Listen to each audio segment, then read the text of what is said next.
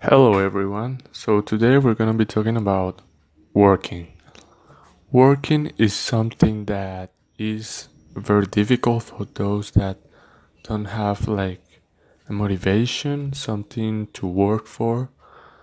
And uh, for example, is my case here. I'm working and it's very difficult. Like it's very difficult for me like to see what I'm supposed to learn and to know and like that like like something to push me to to learn it. So it's it's difficult it's difficult but for that usually like all the all the all the yes.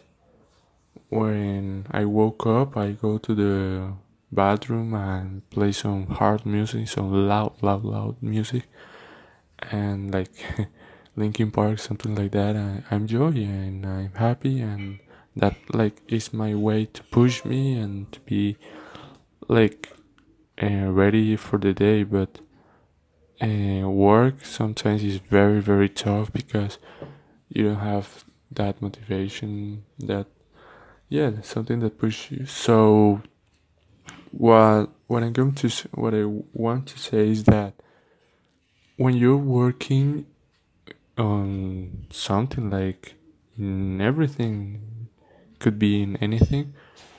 You just, you have to find like that thing that push you to work and to push you to do something that you really don't want to do but that you know you have to. So yeah.